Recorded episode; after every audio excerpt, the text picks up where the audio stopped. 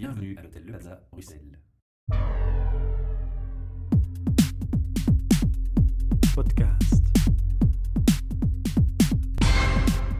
Bienvenue pour un nouvel enregistrement de nos podcasts depuis l'hôtel Le Plaza Bruxelles qui, comme chaque mois, nous accueille. Devant moi, j'ai deux personnes à qui je vais laisser l'honneur de se présenter, mais qui, euh, à mon avis, sont déjà très connues. Renaud Charlier. Pierre Muche. Voilà. Alors, vous avez la particularité de, de travailler, de- d'avoir créé une société qui travaille dans le domaine de la musique. Effectivement, elle s'appelle Musicom. C'est une maison de production Voilà. qui travaille, euh, qui fait de la création sonore et de la création musicale pour la télévision, la publicité, le, le film, le spectacle. Alors, la grande, grande euh, nouveauté pour vous cette année, c'est les Jeux Olympiques. Oui, oui, donc c'est une super grande nouvelle pour nous. euh, très beau projet, très honoré de pouvoir faire euh, un projet aussi grand, aussi important. Et, euh, pas mal de stress, pas mal de, de travail, mais super excitant. Alors, on parle ici d'avoir créé la partie sonore de la clôture des Jeux Olympiques, c'est ça?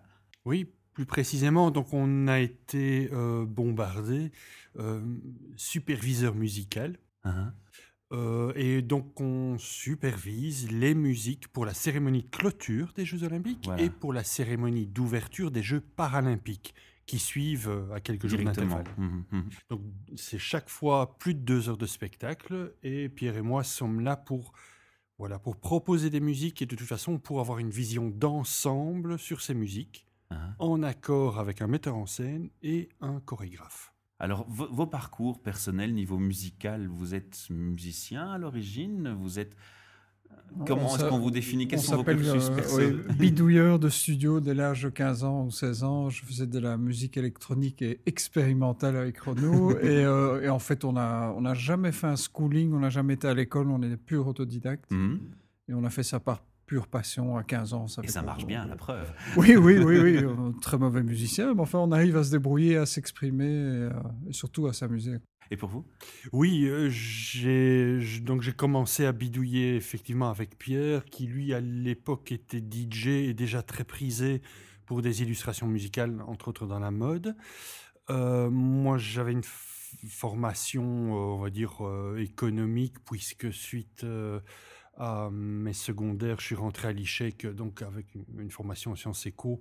Mais finalement, euh, après un an d'exercice réel de ce- cette profession, on va dire, euh, ou d'utilisation de, ma formation, euh, j'ai vraiment continué à, à- travailler sur Musicom, sur ce projet-là, qui au sortir de nos études était un, un side project, ou bien ça nous permettait de faire des petits jobs, euh, et puis au fur et à mesure des années, c'est devenu quelque chose de vraiment très très sérieux et qui a pris euh, de l'ambition. Et Oui, il y a le fait aussi qu'on est arrivé au bon moment, au bon endroit. Voilà. Mhm. Ça Souvent, ça joue, hein. oui, c'est parfois du hasard, mais il y a beaucoup de gens qui ont évolué en même temps que nous, qui ont tous fait des carrières incroyables. Depuis combien de temps vous, vous- vous travaillez en binôme comme ça sur Musicom? Musicom existe depuis 1989, Mhm.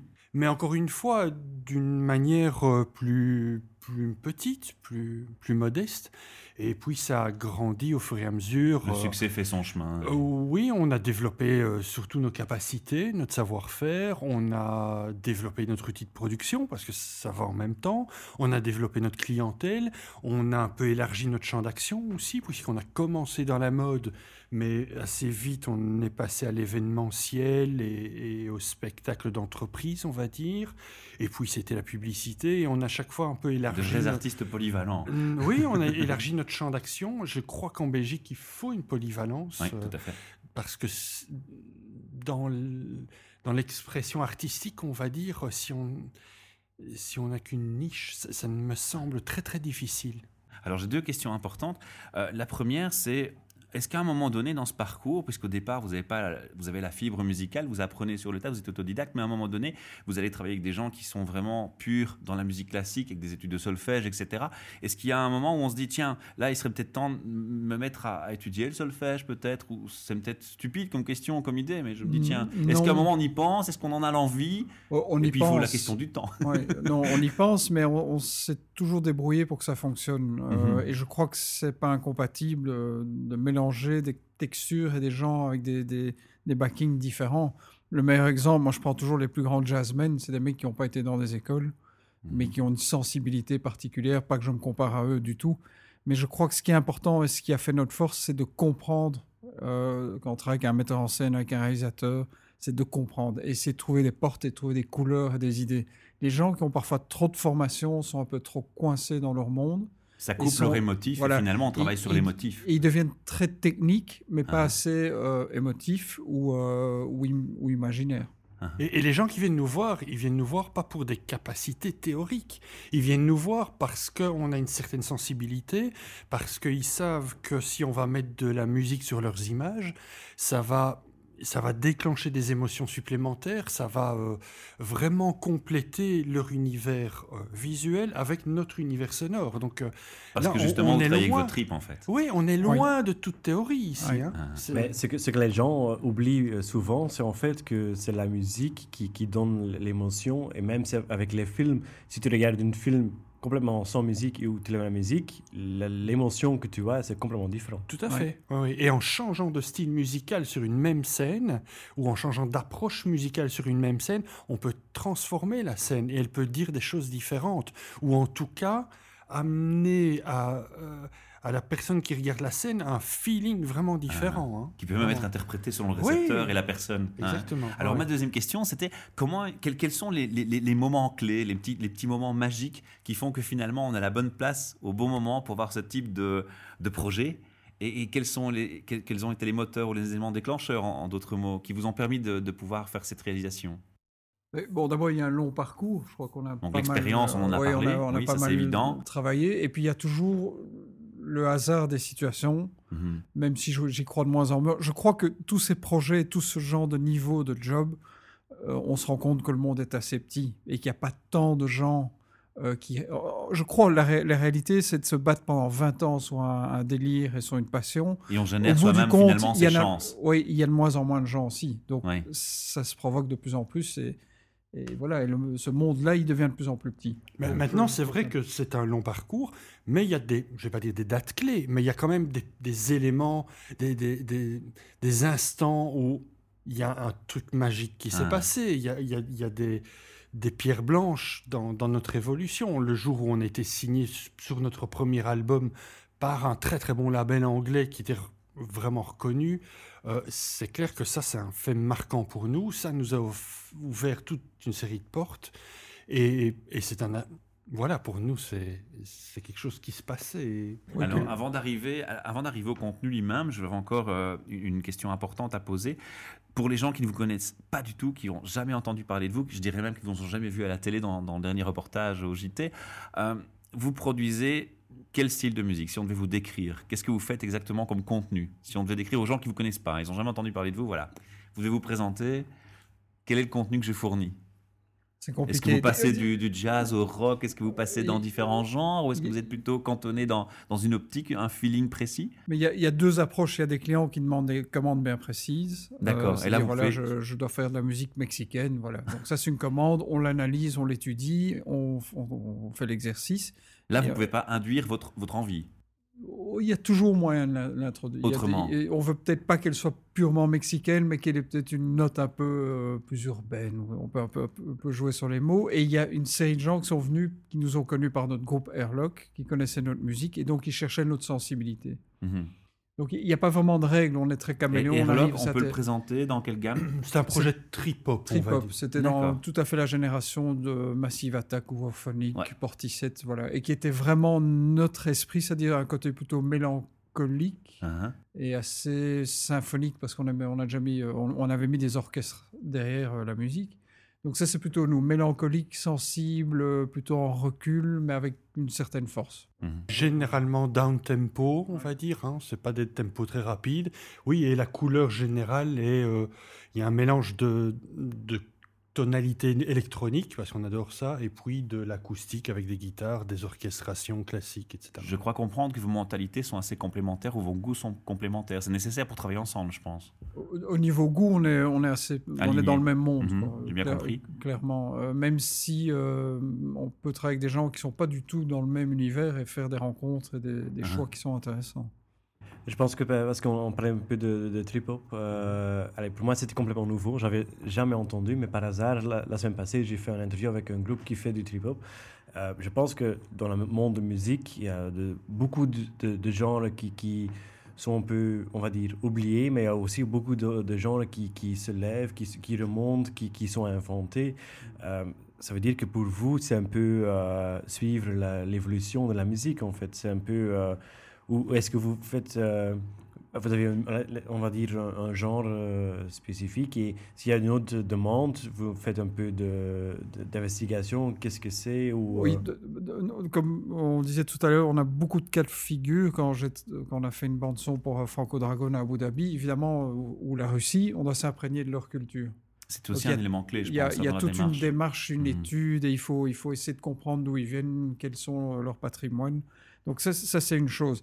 Il y a des projets où c'est totalement expérimental. Il y, a, des gens euh, qui nous donnent des images, voilà, faites ce que vous voulez. Mhm. Souvent, ce sont les projets les plus intéressants parce qu'il n'y a pas de limite de carcan et ça fait parfois avancer les choses dans le sens où euh, on n'est pas dans des calvas et des, ah. clichés.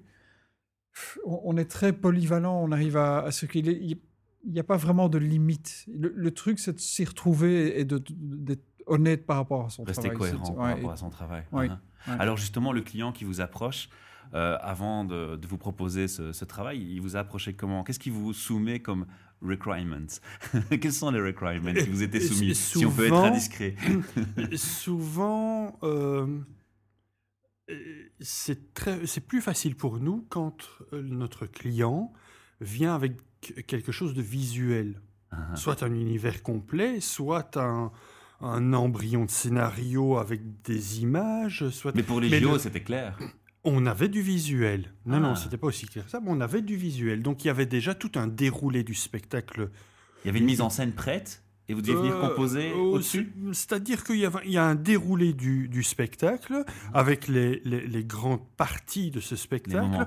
Pour chacune de ces parties, des, euh, des crayonnés, des layouts qui montrent un peu l'univers visuel au niveau décor, au niveau éclairage, et des volontés du metteur en scène. Et puis nous, là-dessus, on vient, on vient poser des, des musiques, et la, la, majorité des musiques viennent du patrimoine russe. C'est la musique classique russe. C'était demandé au départ? Oui, qu'ils veulent absolument mettre en avant parce que c'est une vitrine pour la Russie. Donc, Voilà, Alors, est-ce que c'est difficile quand on a votre bagage musical de tout d'un coup s'adapter à un autre univers musical et un peu différent?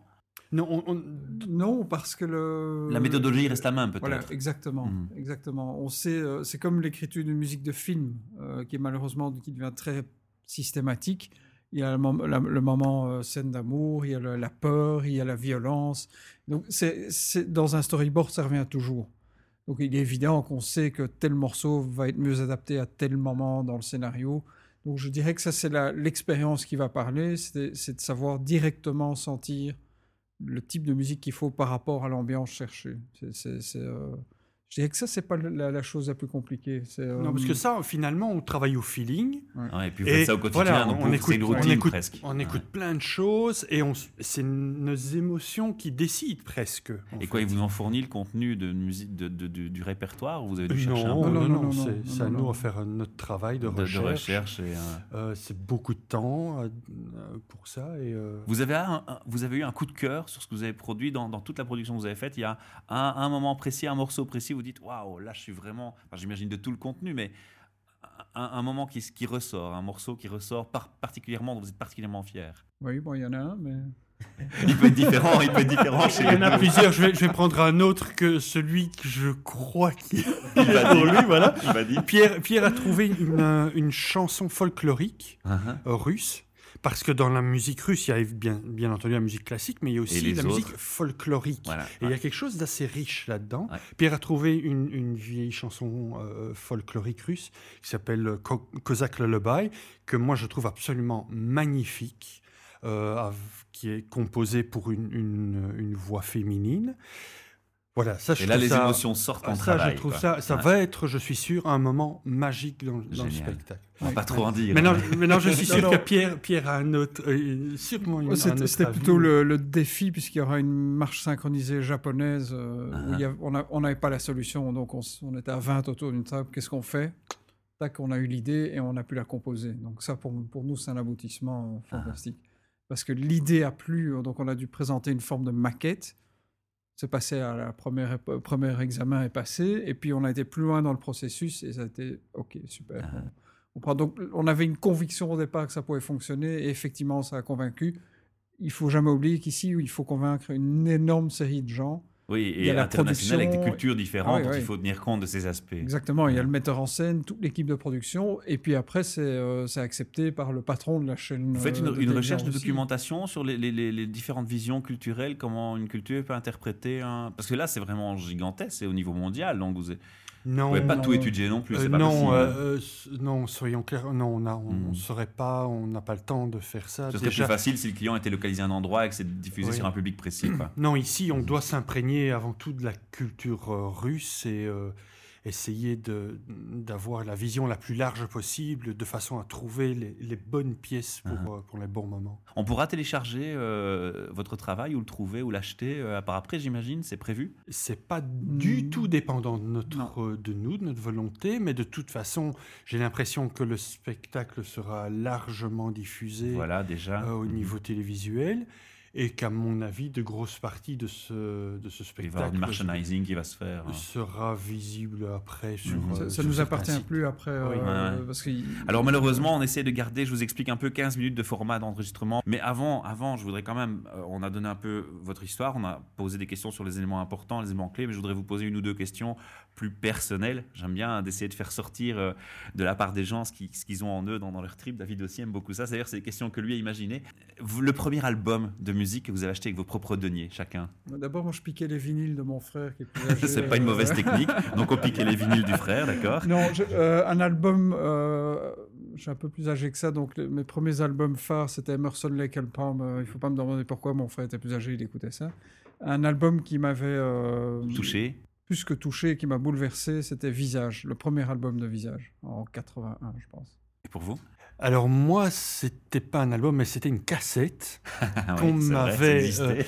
et et c'est une cassette de compilation des Beatles que j'ai dû écouter, mais euh, en boucle. Oui, pendant très très très longtemps, effectivement. Et je crois que c'est resté. euh, J'aimais particulièrement chez, chez les Beatles leur utilisation qui faisait de la, des techniques de studio Mhm. et les sons particuliers qu'ils parvenaient à, à donner, parce que pour l'époque, c'était quand même relativement rare, hein, ce, les genres de choses qu'ils parvenaient à faire. Parfait. Alors, je vous ai dit, on va devoir clôturer tout doucement cette interview. D'abord, merci de nous avoir accordé votre temps et d'avoir fait le déplacement jusqu'à nous. C'est un honneur, vraiment, on est très fiers. Et ce qu'on va laisser quand même aux auditeurs, c'est l'occasion de vous contacter et d'aller voir sur votre site internet euh, ce qu'ils n'auraient pas pu trouver comme information dans cet enregistrement. On va donner l'URL, vous avez l'adresse d'un euh, site? Oui, euh, il y a deux choses qu'on peut donner. D'abord, c'est euh, www.musicom.be pour la partie la plus professionnelle, on va Mhm. dire. Et puis notre page Facebook, où là, ils peuvent avoir euh, de manière On cherche beaucoup Musicom, on trouve et on devient Ouais. fan. Et voilà, De on encourage beau- les fans. de, de beau- de manière beaucoup plus rapide, ils vont pouvoir avoir Les accès à... et oui, les oui. activités On n'a pas de t-shirt et de... Non. Ce sera pour plus tard, ce sera pour plus tard. en tout cas, on a passé un très chouette moment avec vous. Ouais, merci, merci, euh, merci. de votre Je initiative. vous en prie. À bientôt. Au revoir. Merci, au revoir. Podcast.